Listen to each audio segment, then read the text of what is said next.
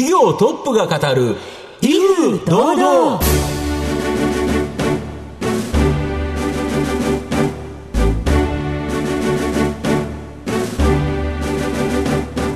毎度相場の福の神こと藤本信之です。アシスタントの飯村美希です。この番組は巷で話題の気になる企業トップをお招きして番組の指揮者的役割である財産ネット企業調査部長藤本信之さんが独特のタクトさばきでゲストの人となりを楽しく奏でて紹介していく企業情報番組です。今週もよろしくお願いいたします。よろしくお願いします。今週はですね、はい、いろんなことを支援してくれる助けてくれるっていうことをですねビジネスとされてる企業ですね。はい。ということでございます。皆様どうぞ最後までお楽しみください。この番組は企業のデジタルトランスフォーメーションを支援する IT サービスのトップランナーパシフィックネットの提供。財産ネットの制作協力でお送りします。企業トップが語る威風堂々。それでは本日のゲストをご紹介します。証券コード7042東証スタンダード上場。株式会社アクセスグループホールディングス。代表取締役社長木村祐也さんにお越しいただいています。木村さん本日よろしくお願いいたします。どうぞこちらこそよろしくお願いいたします。株式会社アクセスグループホールディングスは東京都港区の東京メトロ青山一丁目駅の真上に本社があります。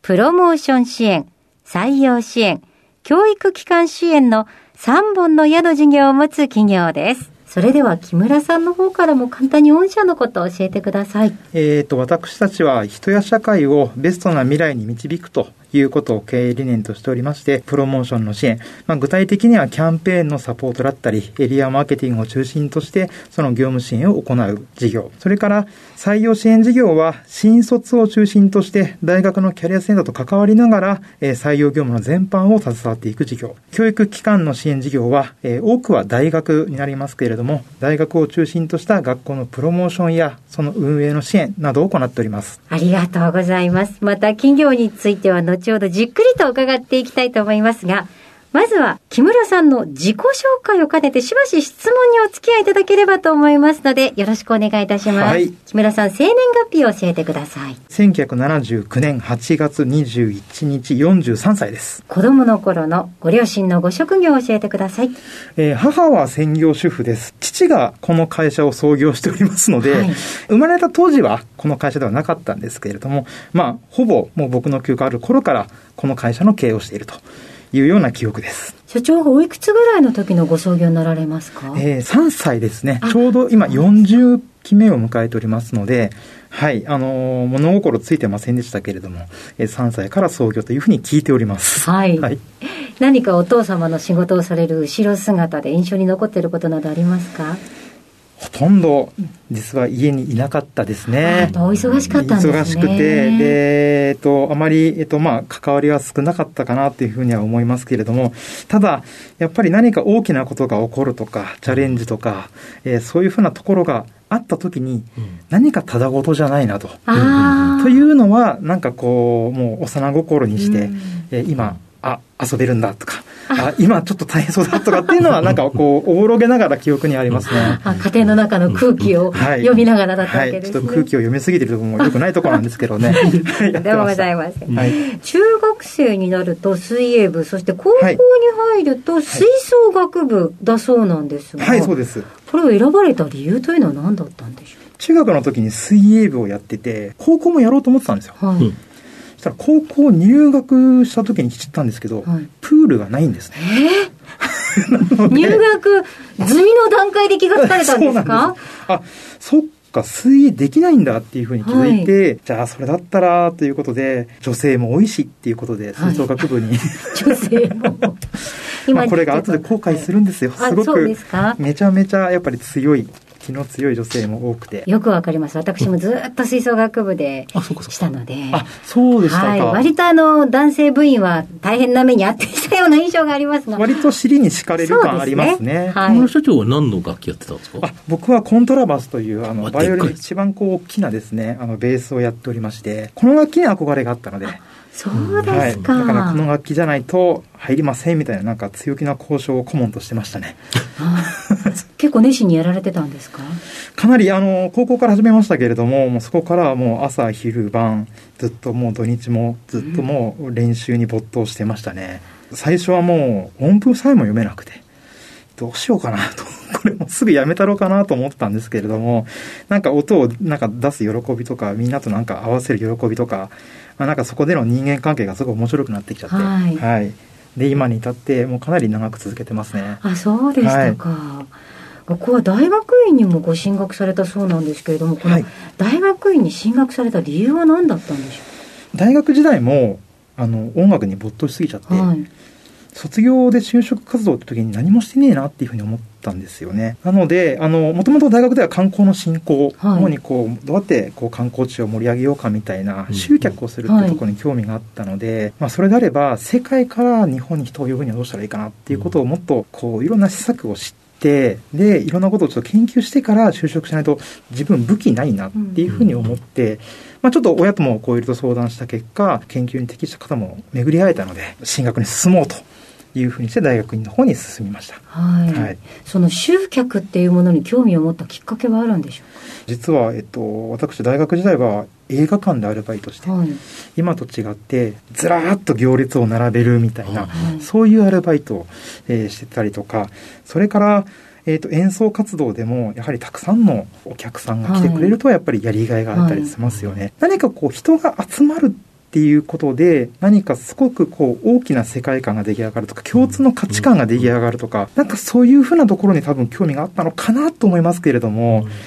あの、それは正直後付けの話で、その時はあまり考えてなかったです。でも自分の中でずっとあったんでしょうね。あったなと思います。ですので、はい、えっ、ー、と、人が集まる場っていうのは結構、あの、今でも好きですね。うん、はい。その後、お父様がご創業されたこの会社に入るわけなんですけれども、はい、社長になると言われた時に、どのようにお感じになられました？以前から、まあ、入、あの、入社するタイミングで、いろいろと、あの、ディスカッションをしてましたので、まあ、来るべき時が来たみたいな感じは正直なところ、あの、強かったですね。ただ、あの、思ったよりも早くて、はい、もうちょっと切磋琢磨した後にとも思ってたんですけれども、まあ、心してはいたけれども、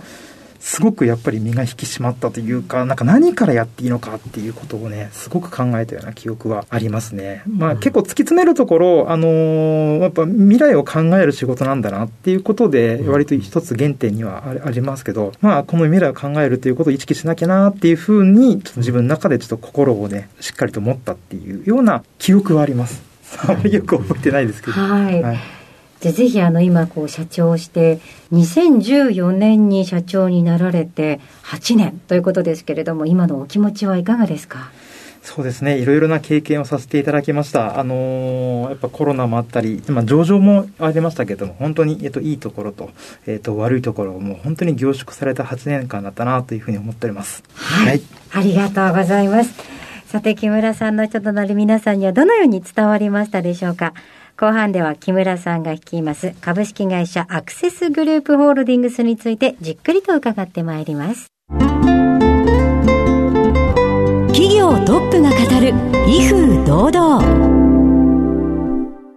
では後半です。藤本さんのタクトがどう冴え渡るのか。ゲストの木村さんとの共演をお楽しみください。まあ、御社は、プロモーション、採用、教育館、この3つの支援事業というのを行われてると思うんですけど、それぞれ若干概要を教えていただいていいですか？プロモーションの支援事業とい。うところは、はい、えっ、と、今は、えっ、と、キャンペーンの事務局だとか、さまざまな代行機能を通じまして支援をさせていただいているというところ。で、もともとの原点は、まあ、広告代理店ではないんですけれども、はい、えー、いろいろと、えっ、と、皆様に対して、ユーザーに対して情報発信をしていくっていうところの今、二軸で行っております。採用支援事業は、はい、えっ、と、大学のキャリアセンターとですね、非常にこう、連携を深くしてやらせていただいておりまして、まあ、えっ、と、これまでは、えっ、と、合同教説明会を、えっ、と、たくさんこう、開催いたしまして、えー、まあ、知られていない企業様と、それからまだ決まっていない学生様のマッチングを中心に行っていました。今は、えっ、ー、と、だいぶ変化をあのしまして、えっ、ー、と、そこからさらに、まあ、人材の紹介のモデルだったりだとか、それから採用業務だとか、新サービスの運用を代行していこうとか、そういうふうなところにも力を入れております。基教育機関支援セクターは、えっ、と、大学でございまして、ここの網羅率はかなりのもので、うん。まあ、約、えっと、日本には800の大学があるうちまあ、なんですね。400以上ですね、はい。はい、あの、取引の実績連携の先がございまして、えーそこでの、もともとは大学の高校生向けの、まあ、進学の広報からスタートして、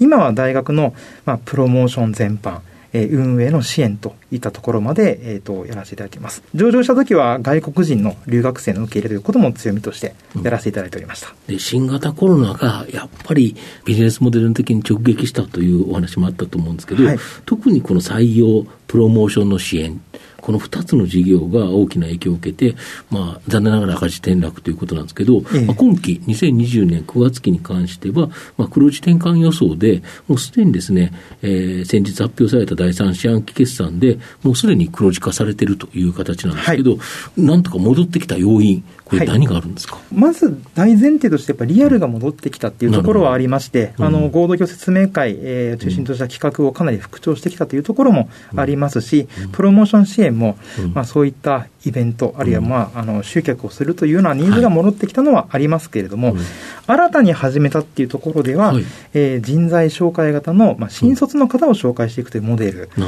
えーここのところは成功保証型になりますけれども、うん。まあ、私たちもあのいろいろなネットワーク、大学のネットワーク中心としてありまして、うん。まあ、ここが、えー大きく伸びたというところ、あとは、えー、と業務代行ですね、はい。採用の業務の代行、例えばテレワークではい。採用業務がなかなかしきれないよとか、そうですね。えーそれからうん。新しいサービスが出てきて、どれを選別して、うんどういうふうに業務を回していってそうですね、業務を回していくかっていうのが結構困っている人さんが多いので、うん。そこを私たちが、えーうん。代行しますよといったようなことを行っているところが、えー着実に伸びまして、えー回復をしておりますね。うん。はい。そしたらなんでその業務代行というところに注目されたんでしょうか？これはですね、コロナになった時に必要ということで、うん衛生対策用品とか、はいはい。それからうんマスクとか、はい一時期すごく足りなかった時期があるそんですよね。ね。はい。えーこれを私たちのネットワークで、はいえー仕入れて、えーもう企業さんに販売するっていうところをう行ったんですよね。はいえーでそこから、えー転じてですね、あのはいワクチン接種の、はいえー運営会場だとか、はい。PCR 検査会場といったようなところまでうんやらせていただいておりまして、うんあの逆転の発想で考えると、はい。変化すればするほどチャンスがあるなと。なるほど、なるほど。ええ。そうすると皆さん何やっていいのかわからないけど、私たちの知見とリソースを使えば、それがすぐに実行できる。うん。というようなところにうん。着目をしまして、なるほど。ええ。で、実際にどうなのかなって調べてみましたけれども、やっぱり業務代行の市場っていうのはこれからどんどんどんどん、こう、えっ、と、3%ぐらいで引き続き伸びていくっていうような統計もありますので、まあ、これは私たちの強みを発揮できるところなんじゃないかろうかということで、こっちにシフトしたというところになりますね。なるほど、はい。キャンペーンとか、いろんな企業されてますけど、大体やってる内容よく似てますもんね。そうですね、うん。ただ、たくさん、例えばうん。SNS でも何種類ありますか、とか、えーレシートを撮影して応募するとかうん、いま、だに、えーまあこう、買ったもの、はがきを応募するとかって、うんどんどん多様化してるんですね。うんうん。今まで何かこう縮小したというよりも、うん。私たちの業界っていろいろなものが出てきて、ニーズによって多様化しているっていうことがありますのでうん、ここの知見ってこれからますます複雑になると思うんですね。そうですよね。はい。まあ、私たちはそこを先端事例を取り入れながら、うん。うん。えーニーズを聞きながらうん。提案する、そしてそれを最後まで私たちでやり遂げる。まあ、ここのところの機能を持っているので、うん。えこのところはこれからちょっと伸びるところじゃないかなというふうに思っております。特にこのキャンペーン支援のところって、件数ベースでも結構伸びてるんですよね。そうですね、えーとまあ、長いキャンペーン、短いキャンペーン、それぞれありますけれども、うん。今、1か月で、えー70件以上ですかね、うん。えーと、やることもありまして、うん。当時は本当に1件、2件からのスタートでしたけど、うん。このコロナ禍で、うん。まあ、倍々、利益ベースでは1.5倍ぐらいの、うん。えー伸び幅で進んでいるという形になります。こういうのって、どこから受注するんですか、まあ、やるのはそういう大企業とかはい。だと思うんですけど、はい実際、御社はどこから受注するんですか？実情を申し上げますと、うん。えっと、多くは、えっと、そこの大手の、えっと、代理店の方からのえっと、はい、あのお仕事が。上場してるような大手、まあ、言ったら分かるような、ねはい、ああいうところが全体のあのテレビ CM から何から全部受けて、ね、いわゆるそのそこのキャンえー、キャンペーンの事務局というところを切り出して、御社に発注してくると。はい、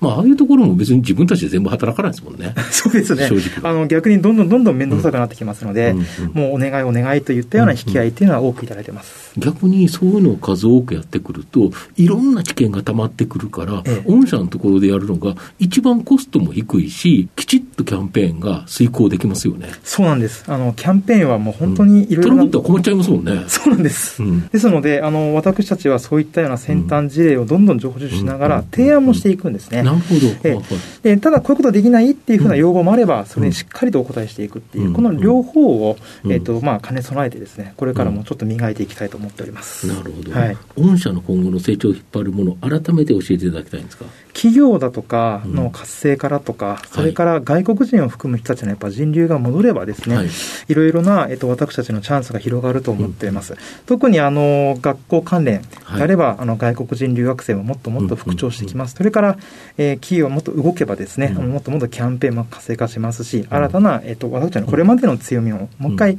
復調できるような、あのチャンスにもなりますから、まあ、2倍、3倍。といったようなマーケットの広がりを感じてます、うん、なるほど、はい、そうすると、一回このしゃがんだけど、次のジャンプはさらにしゃがんだ分だけ飛び上げられるという感じですか？えコロナで一気に DX がデジタル化を進めましたので、そこの部分の売り物もできてきていますから、うんうん、えー、まあ、これまでのものと、それからそれまでのもので、一回しゃがみ込んだ状態が今だというふうにお考えいただければと思ってます。はい、では、藤本さん、最後の質問をお願いします。あなたの心に残る四字熟語、教えていただきたいんですが。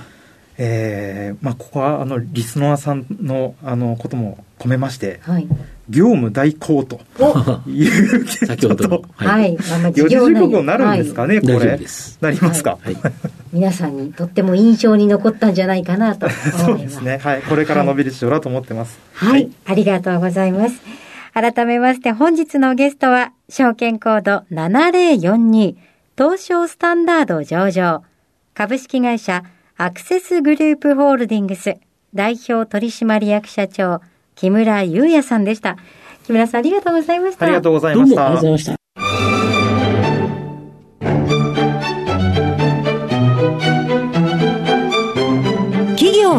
が語る威風堂々。